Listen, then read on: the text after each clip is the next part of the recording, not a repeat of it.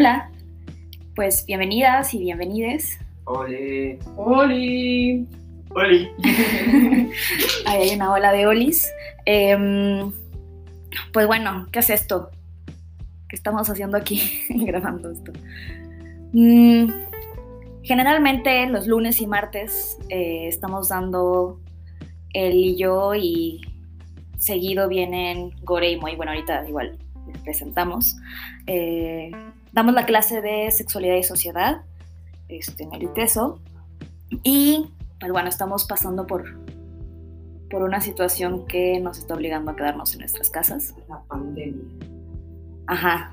Y pues pandemia y mucha cosa, pero la cosa sigue y pues las clases siguen. Entonces, eh, cuando nos avisaron que se iban a quitar las clases, estábamos viendo como qué opciones, ¿no? Y, y de hecho creo que como esto surgió entre todas nuestras cabezas porque eh, como la primera opción o la opción que nos dieron a todos los profesores fue el de dar conferencias en línea. No, pero yo he estado ahí. Y qué Hemos pesado es. ahí. Qué pesado es. Por lo menos yo no puedo, o sea, No queremos volver a hacerlo. no, no. O sea, una vez tomé un diplomado en línea y yo no pude. Entonces, estábamos viendo cómo lo hacemos un poco más ameno y pues bueno, se armó aquí el podcast. Eh, entonces, bienvenidos a este su podcast de educación sexual de confianza titulado Sexualidad y Sociedarks. Social Darks. Sexualidad. Porque ahí es donde andamos. Así es. Y pues bueno, eh, obviamente antes de empezar con el tema nos gustaría platicar un poco sobre lo que estamos viviendo. ¿no? Y específicamente como algunos temas que creo se están dejando a un lado un poco, ¿no? O que es importante seguirlos cotorreando. O, o los que más bien quisiéramos resaltar, platicando de, de todo esto y así abriendo el tema de las noticias, ¿no? Pero en vez de enfocarnos en toda la histeria y qué decir, qué no decir, qué compartir, bueno, aquí les queremos compartir que hay muchas personas que ahora están teniendo que vivir con en, en confinamiento, en cuarentena, con sus agresores, sus violentadores, sus Sí, como, o sea, sí está toda esta, como las consecuencias económicas, las consecuencias de salud, ¿no? Y, y pues vale la pena también voltear a ver que para muchas personas no poder salir a trabajar o a lo que sea, justo eso, implica compartir cada vez más tiempo con personas que suelen ser sus violentadores. sí, sin tener como mucha opción y Sí, acá como un poco estamos intentando ver cómo pasar esta cuarentena acompañándonos. sí, y también cómo lo equilibramos con, pues sí, seguir las normas o las recomendaciones de salud. sí. Quédense en sus casas, please. Y pues bueno, también esto, ¿no? Entonces pueden escuchar, por ejemplo, este podcast y pueden tomar su clase de sexualidad y sociedades mientras se lavan las manos. Mm, Entonces, mi pregunta para ti que escuchas esto es, ¿hace cuánto te lavaste las manos? este, o si has agarrado una moneda o billete los últimos 30 minutos también, por favor. Pero bueno, entonces vamos a retomar un poco pues los temas que tocaban para estas siguientes semanas. Eh, hubo ahí un tema que se quedó entre medias y entre que no se alcanzó a dar, porque también se juntó con puentes y el paro y así, que es el de las infecciones. Ese después también se va a armar algo. Pero mientras continuamos con los temas y hoy toca hablar de la cultura de violación. Eh, ¿Qué es la cultura de violación? la cultura de violación es muchas cosas. Lo más Eh, acertado. sí. Sí. Lo que no es porque el nombre está como fuertezón, ¿no? Como hablar de cultura de violación. Ah, el tema es violación, Ajá. no necesariamente. Eh, cuando se habla de esta cultura, no significa que estamos hablando de, eh, de que la gente promueva abiertamente la violación o de que sea premiada la violación en nuestra cultura. No, no va por ahí. Tiene que ver más con estas cosas que, que van sucediendo como en el, en el diario, en, en las dinámicas de todos los días, ajá, en- y también pues son todas estas prácticas que llevamos como cultura, como sociedad, de lo que vemos, lo que escuchamos, lo que consumimos, ¿no? Que en conjunto llevan a que eh, se permita la violencia sexual, ¿no? Que haya demasiados como hoyos por los que se pueda ir colando, ¿no? Como socialmente aceptados. Eh, entonces la permite y cuando sucede, la justifica, ¿no? Y esta justificación siempre del lado del agresor, ¿no? Y no de la víctima. Sí, digamos que la forma en la que vamos aprendiendo a socializar, convivir, cotorrear, está impregnada de esto en la familia, en las escuelas, después ya en los trabajos, en nuestros grupos de amistades. Aunque dejemos un grupo al que sigamos entrando y al que cambiemos, ahí va a estar. Uy, sí, este es, este es como uno de los disclaimers que quería hacer. Te lo robé, perdón. No, no, no. bueno, fue la entrada. Sí, sí, sí, al contrario, me diste el... Ajá.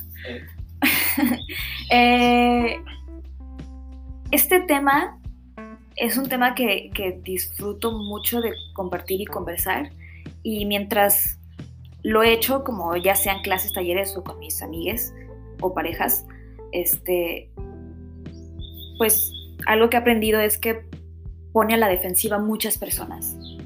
¿no? O sea, incluso a mí misma me ha puesto a la defensiva en varias ocasiones, porque es un tema complicado, porque aunque vamos a hablar de las cosas que se hacen como cultura, que promueven esto o que permiten esto, al final cualquier herramienta que podamos sacar de esto ¿no?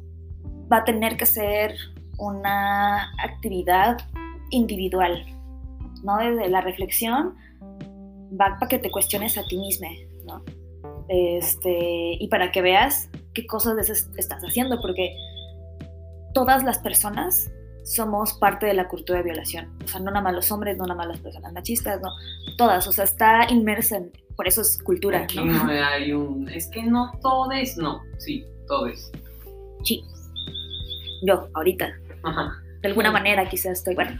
Eh, bueno, entonces ese es el disclaimer, como, como intenten este, con este tema siempre entrarle pues, sabiendo que es complicado y que va a costar y está bien que cueste nomás, hay que seguir escuchando a ver qué. Sí, como hay que acostumbrarnos un poco a que sea incómodo, a que sea muy confrontativo, o a que también de repente se nos ocurran formas de cómo lidiar con ello de otras formas también, como haciendo cosas. Ah, y bueno, eh, Gore hace rato nos, nos recomendaba como llevarlo mucho más a a lo personal. de repente en el, salón probablemente lo que íbamos a hacer es como ver varios ejemplos que yo ya llevaba preparados. Y ahora pues lo que queremos hacer también, aprovechando que este es un espacio más íntimo, pues, eh, como dar ejemplos e ir explicando qué es la cultura de violación a través de lo que nosotros hemos vivido. Y cómo hemos visto que está presente en nuestras acciones, en nuestros sentires, eh, decisiones. Claro, las decisiones. La forma en la que nos expresamos y hablamos. De lo que hablamos y de lo que no hablamos. Bueno, pues creo que. Hola, soy Gore. Qué rojo. No me gusta presentarme, solo me gusta entrar. pero ya no, me gusta tener citas antes. sí, pero bueno, ya estoy aquí, entonces pues me acordé que hay más gente que va a escuchar, entonces, ajá, contextos. Eh, pues yo proponía hablar así como vulnerarnos un poco porque creo que esa es la forma más sencilla de intentar dejar fluir. Porque creo que hablando como de culturas y de que tenemos algo como muy inserto. Otra cosa que a mí en lo personal me pasa mucho es que me da ansiedad escucharme. Entonces pensar en que estoy grabando algo que no sé cuántas personas vayan a escuchar. Yo espero que por lo menos 60, que son los dos grupos. Ajá, pero falta. pero imagínate, ¿no? O sea, no sé, estoy, estoy ya suponiendo, imaginando que gusta tanto, que reflexiona tanto, que ponle que a alguien de tu salón se le ocurre pasar esto, o de, no sé, ¿no? Pueden suceder muchas cosas. O sea, no sé en qué momento. entonces empiezan a poner nerviosos. Entonces nos contactan, nos hacen, nos hacen un contrato para tener Y ya, pues nos ayudan también a salir de aquí. Ya saben, Chávez, con tus extras retweet, compartan lo que tú No, no es cierto, no es cierto. famosa. No es cierto, wink. Este, bueno, entonces estabas hablando de hacerlo desde... Ajá, y pues bueno, ¿no? Entonces, a mí siempre, o sea, creo que algo que es muy fácil decir, pero llevarlo a la práctica es hablar. Todo el tiempo estamos hablando, todo el tiempo estamos pensando, todo el tiempo estamos como tratando de, de decir como, no, pues habla, habla, habla, habla, habla. Y cuando una vez que tuve la oportunidad de ir a Chiapas, me acuerdo que un profe que nos decía como, bueno, vamos a ir, pero no vamos a llegar como a colonizar, no vamos a llegar a decir como a mí llégame y háblame en español, porque pues no, o sea, estás llegando a sus tierras, estás llegando a sus terrenos, y entonces pues desde ahí tú tienes que llegar solo así como, es más, ni siquiera le sirves ahí, entonces solo te están haciendo un favor a ti.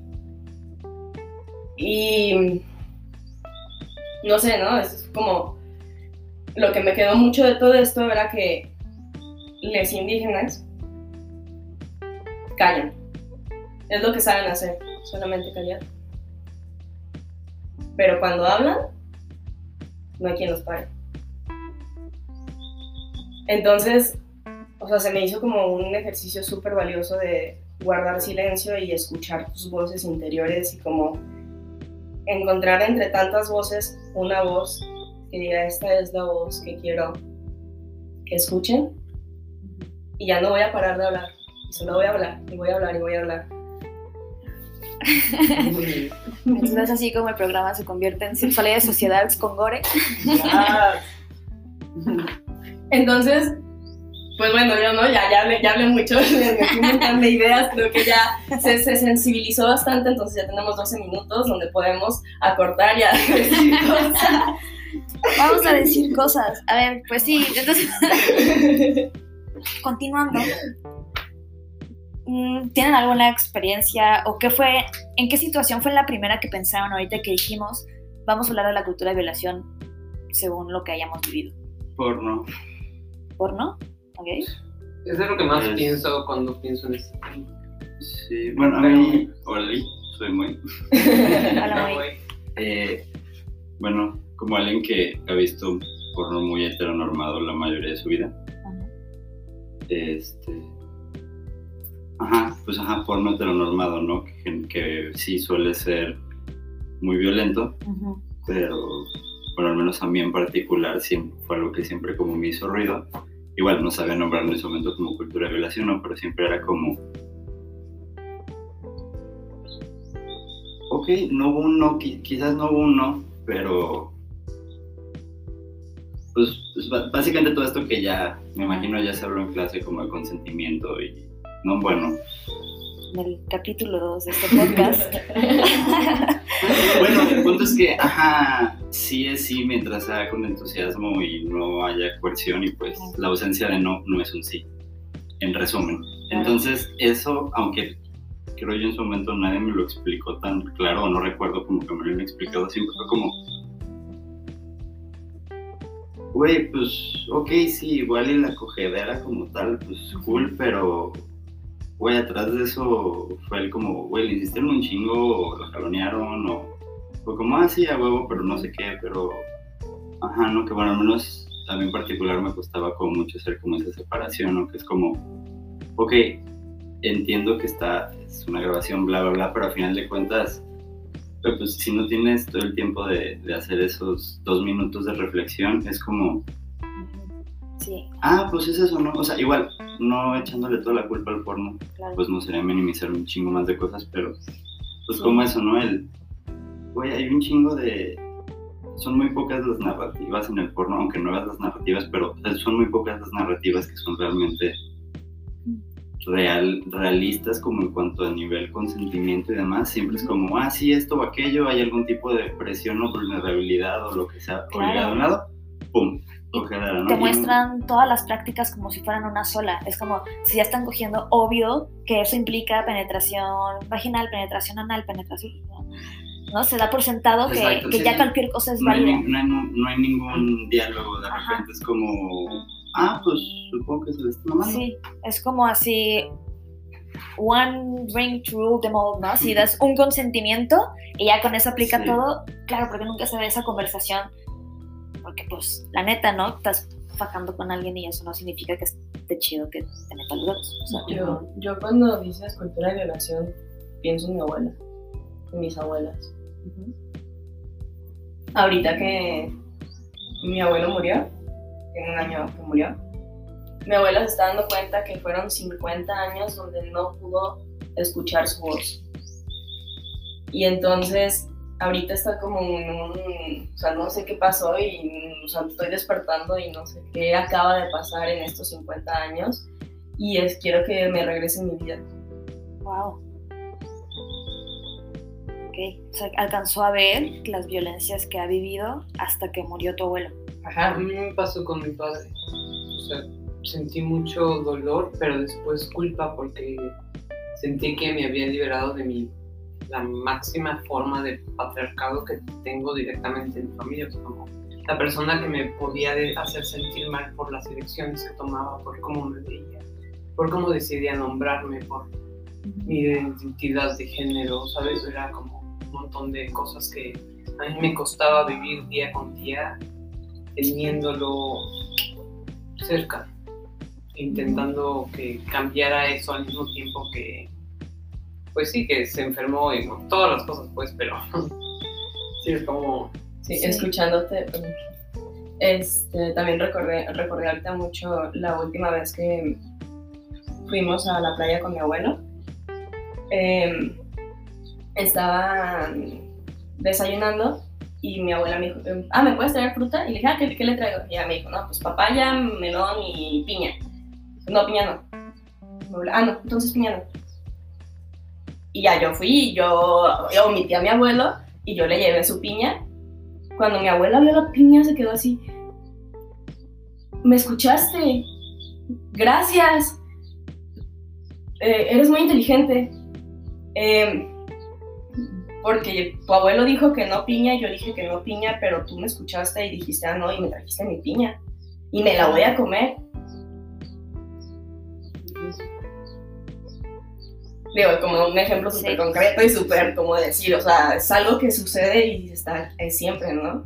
Y que a veces no nos podemos dar cuenta Claro. porque siempre pasa y justo es parte de la cultura, ¿no? Porque, Sí, Es- está ajá. atravesado en, Es un en muy buen ejemplo justo porque tu abuela sabía que no estuvo chido, porque cuando tú lo hiciste te lo reflejó, ¿no? Como Ajá, no mames. Ajá, O sea, ella sabía, pero no lo pudo ver hasta que hubo ahí como un cambio. ajá. O sea, lo tenía internalizado, aunque una parte de ella sabe que no estuvo chido. Ajá, Wow.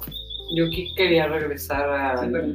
al porno, o sea, como a mí me hace pensar también un poco en el reggaetón, así como de, no, ahí está todo lo más terrible y sexista, pero, o sea, vámonos entendiendo, sí que está en nuestras familias, está en nuestras abuelas, en nuestras madres, padres, en nuestras vidas diarias, porque también está en, pues sí, en las rancheras y en las comedias y en la telenovela y en, Está en todos en lados. todos lados Sí, no solo en todo es, también en todos lados. Sí, sí. Y Y, en el lenguaje y en todo. por ejemplo, yo cuando era niña veía, veía muchas telenovelas.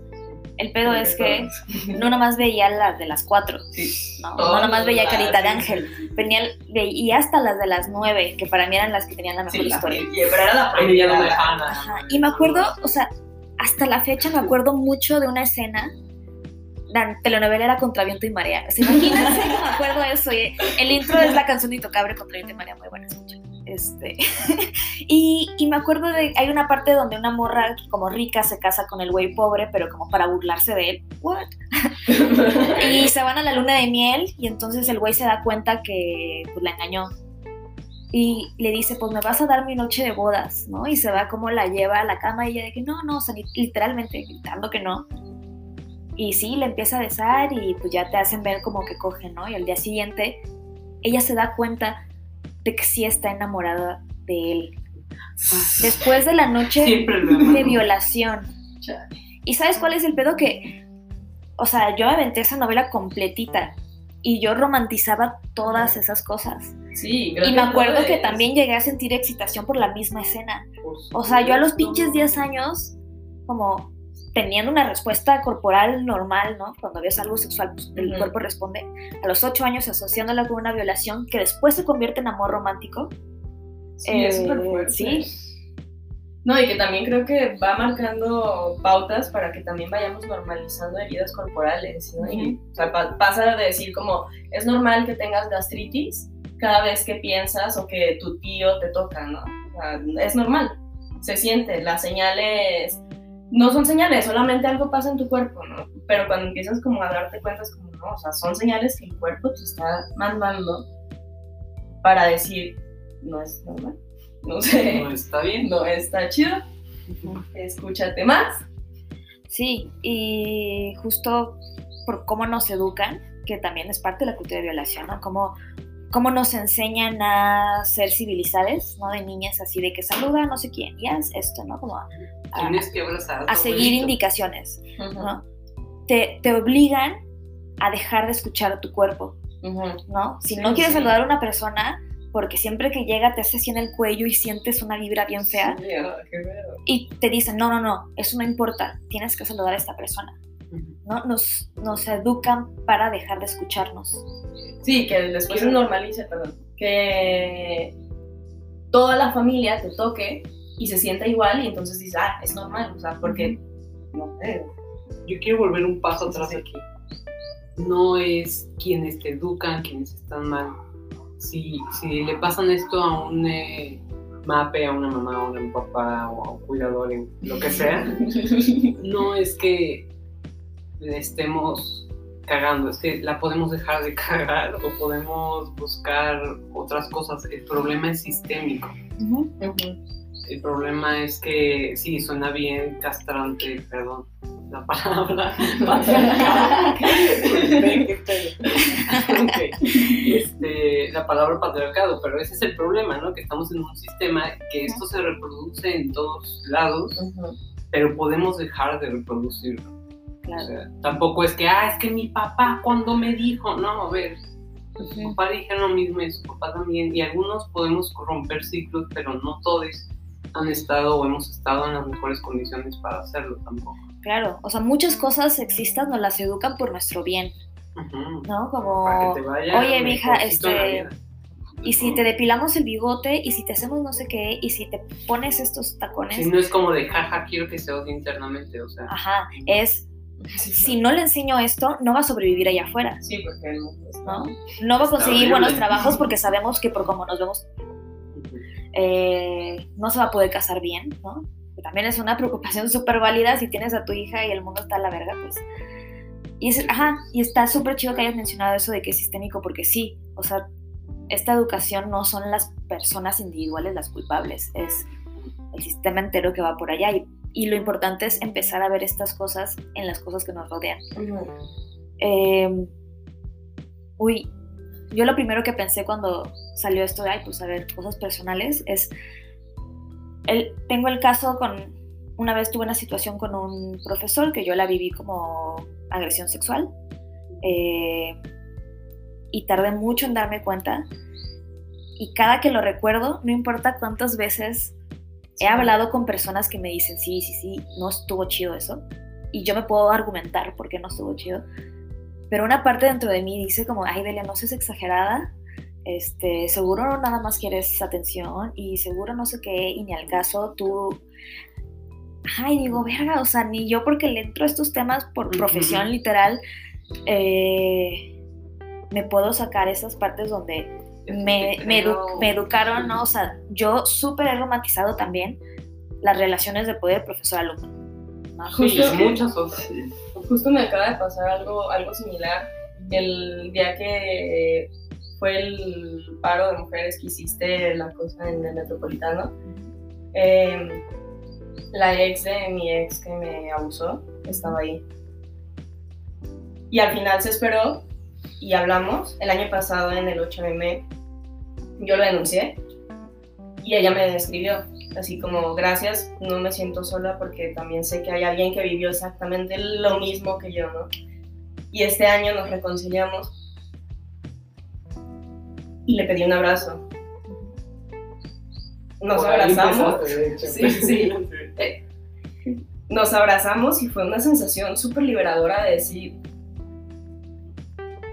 pues sí, o sea, no estás sola, ¿no? Y después hablamos de cómo jugó con nuestra cabeza y como todos los patrones que nos notamos y nos...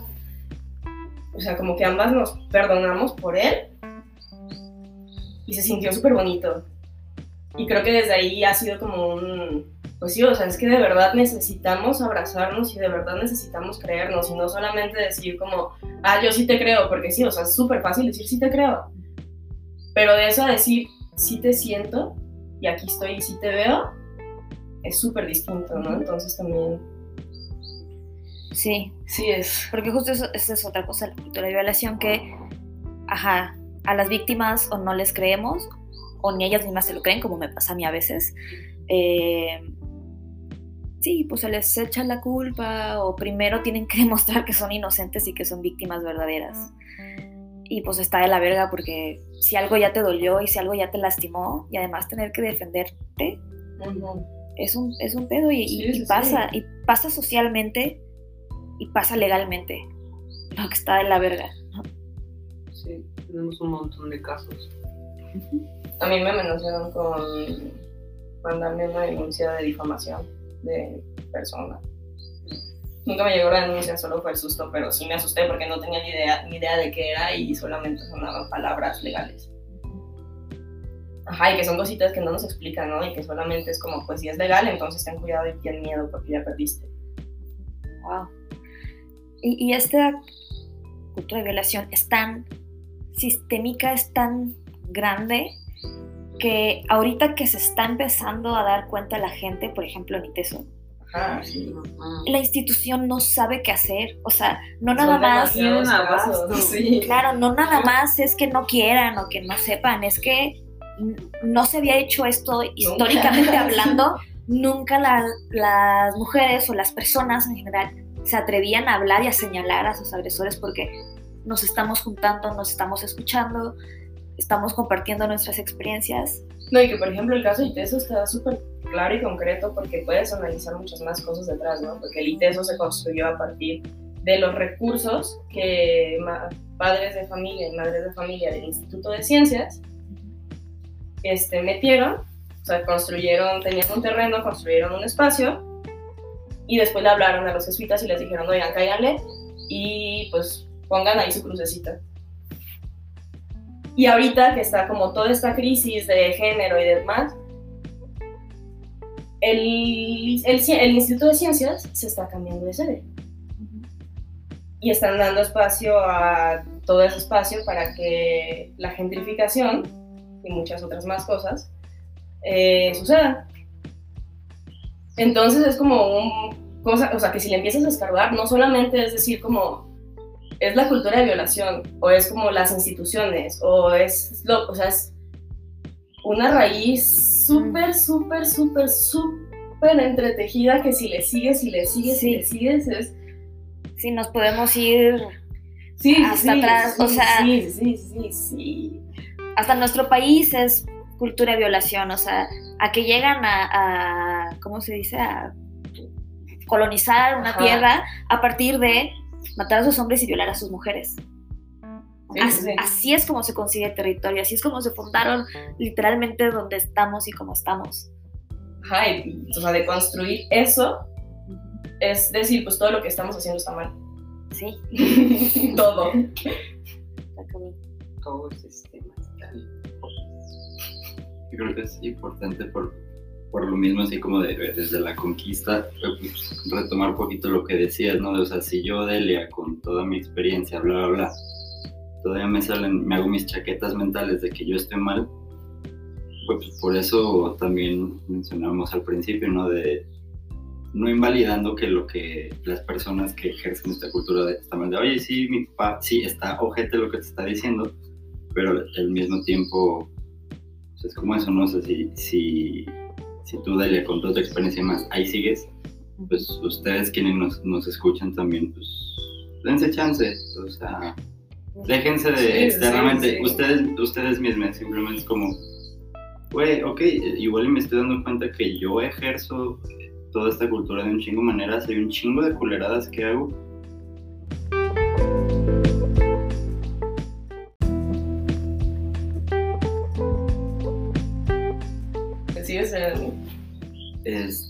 Pues sí, ¿no? Igual hay un chingo de culeradas que yo también hago y, yo, que yo ejerzo y que impactan a mucha más gente.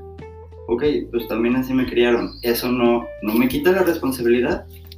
Nomás es eso, o sea, no, no me voy a agobiar en que todo es mi culpa. Nomás es, ok, ya me di cuenta, ¿qué puedo hacer al respecto para empezar a cambiarlo? Desde lo más sencillo, Sí. o sea, el simplemente yo, como seguro que el lenguaje, ¿no? De, güey, deja de decirles niñas a mujeres de más de 18 años, porque al final de cuentas es eso, o sea, es, es romantizar las relaciones pues, con niñas. O sea, porque quieras que no, el lenguaje tiene un peso y por más Sí. que quieras, escuches la palabra niñas, vas a pensar, piensas en una niña, aunque después, por contexto, ah, ok, está hablando de una persona adulta, sigues pensando en niñas. Antes de, de- de terminar, justo me quería platicarles también que otra forma en la que siento que viví mucho la cultura de violación fue en, como en esta dicotomía como puta y apretada Santa. y santa. este, sobre todo durante la universidad y creo que también un poquito de la prepa, o sea, como a veces yo creo que un montón de decisiones sobre mi cuerpo y mi sexualidad y mis relaciones románticas las tomé desde ni ser puta, ni ser puritana, ni ser, Ajá. ¿sabes? Como, el- muchísimo miedo. ¿no? Como, ay no, ¿Y ¿cómo, no, cómo voy a te- aflojar? O ay no, ¿cómo sí voy a entrarle más? ¿Y dónde sea que te pongas sales perdiendo? Ajá, exacto. Que es lo más jodido de todo. Sí, esta pinche dicotomía no te permite decidir desde lo que se te antoja, sino desde donde crees que tienes que actuar para ser normal y ser parte del grupo, porque obviamente siempre nos importa ser parte de y ser normales y shit, lo que, es- que Ujú. Como signifique. la película esa de Lindsay Lohan, este, pues, spoiler, eh, todas sus amigas se juntan y cotorrean de cómo cogen bien chido y pues Lindsay dice, no mames, pues yo también tengo que pues Mm. coger para ver cómo está el pedo. Y pues coge y queda embarazada y se da cuenta Ah. que ninguna de sus amigas había cogido, simplemente cotorreaban para pues, sentirse parte del grupo. Ah, ya. Chale, qué mal pedo. Pero sí, entonces, una de las primeras cosas que podemos hacer es como qué ideas tenemos sobre la sexualidad, ¿no? ¿Cómo me las estoy apropiando? Eh, y cómo se las estoy también mandando a otras personas, ¿no? De que, ¿qué? ¿Cómo que tienes un mes sin coger? Ey, no pasa nada. Este, ¿cómo que todavía eres virgen? No, no mames, ¿a poco ya cogiste con 100? ¿no? O sea, like, bajémosle dos rayitas y eso es una buena manera de aportar. Pero, pues vamos cerrando. ¿Hay algo que quisieran como compartir o lo que sea antes de que nos vayamos? Mm, Lávense sus manos. Cuídense. Sí. Sí, y para tener asistencia, quienes están inscritos en el curso, Eh, recuerden que tienen que subir a su carpeta Drive eh, los temas que más les interesaron o llamaron la atención y dudas. O sea, sí tienen que escribir dudas. no me digan, ay, no, lo entendí todo. Y pongan unos cinco ejemplos en su documento de cultura violación. Pueden ser comerciales, películas, experiencias, lo que sea. Y pues bueno, nos vemos seguramente, nos escuchamos eh, en el siguiente capítulo de sexualidad y sociedad, eh, en donde estaremos hablando de consentimiento y supongo que también va a ser algo personal. eh, y después viene sexting, creo, pero bueno, Bueno, Para esta cuarentena. sí, lávense la mano. lávense las manos. Bye.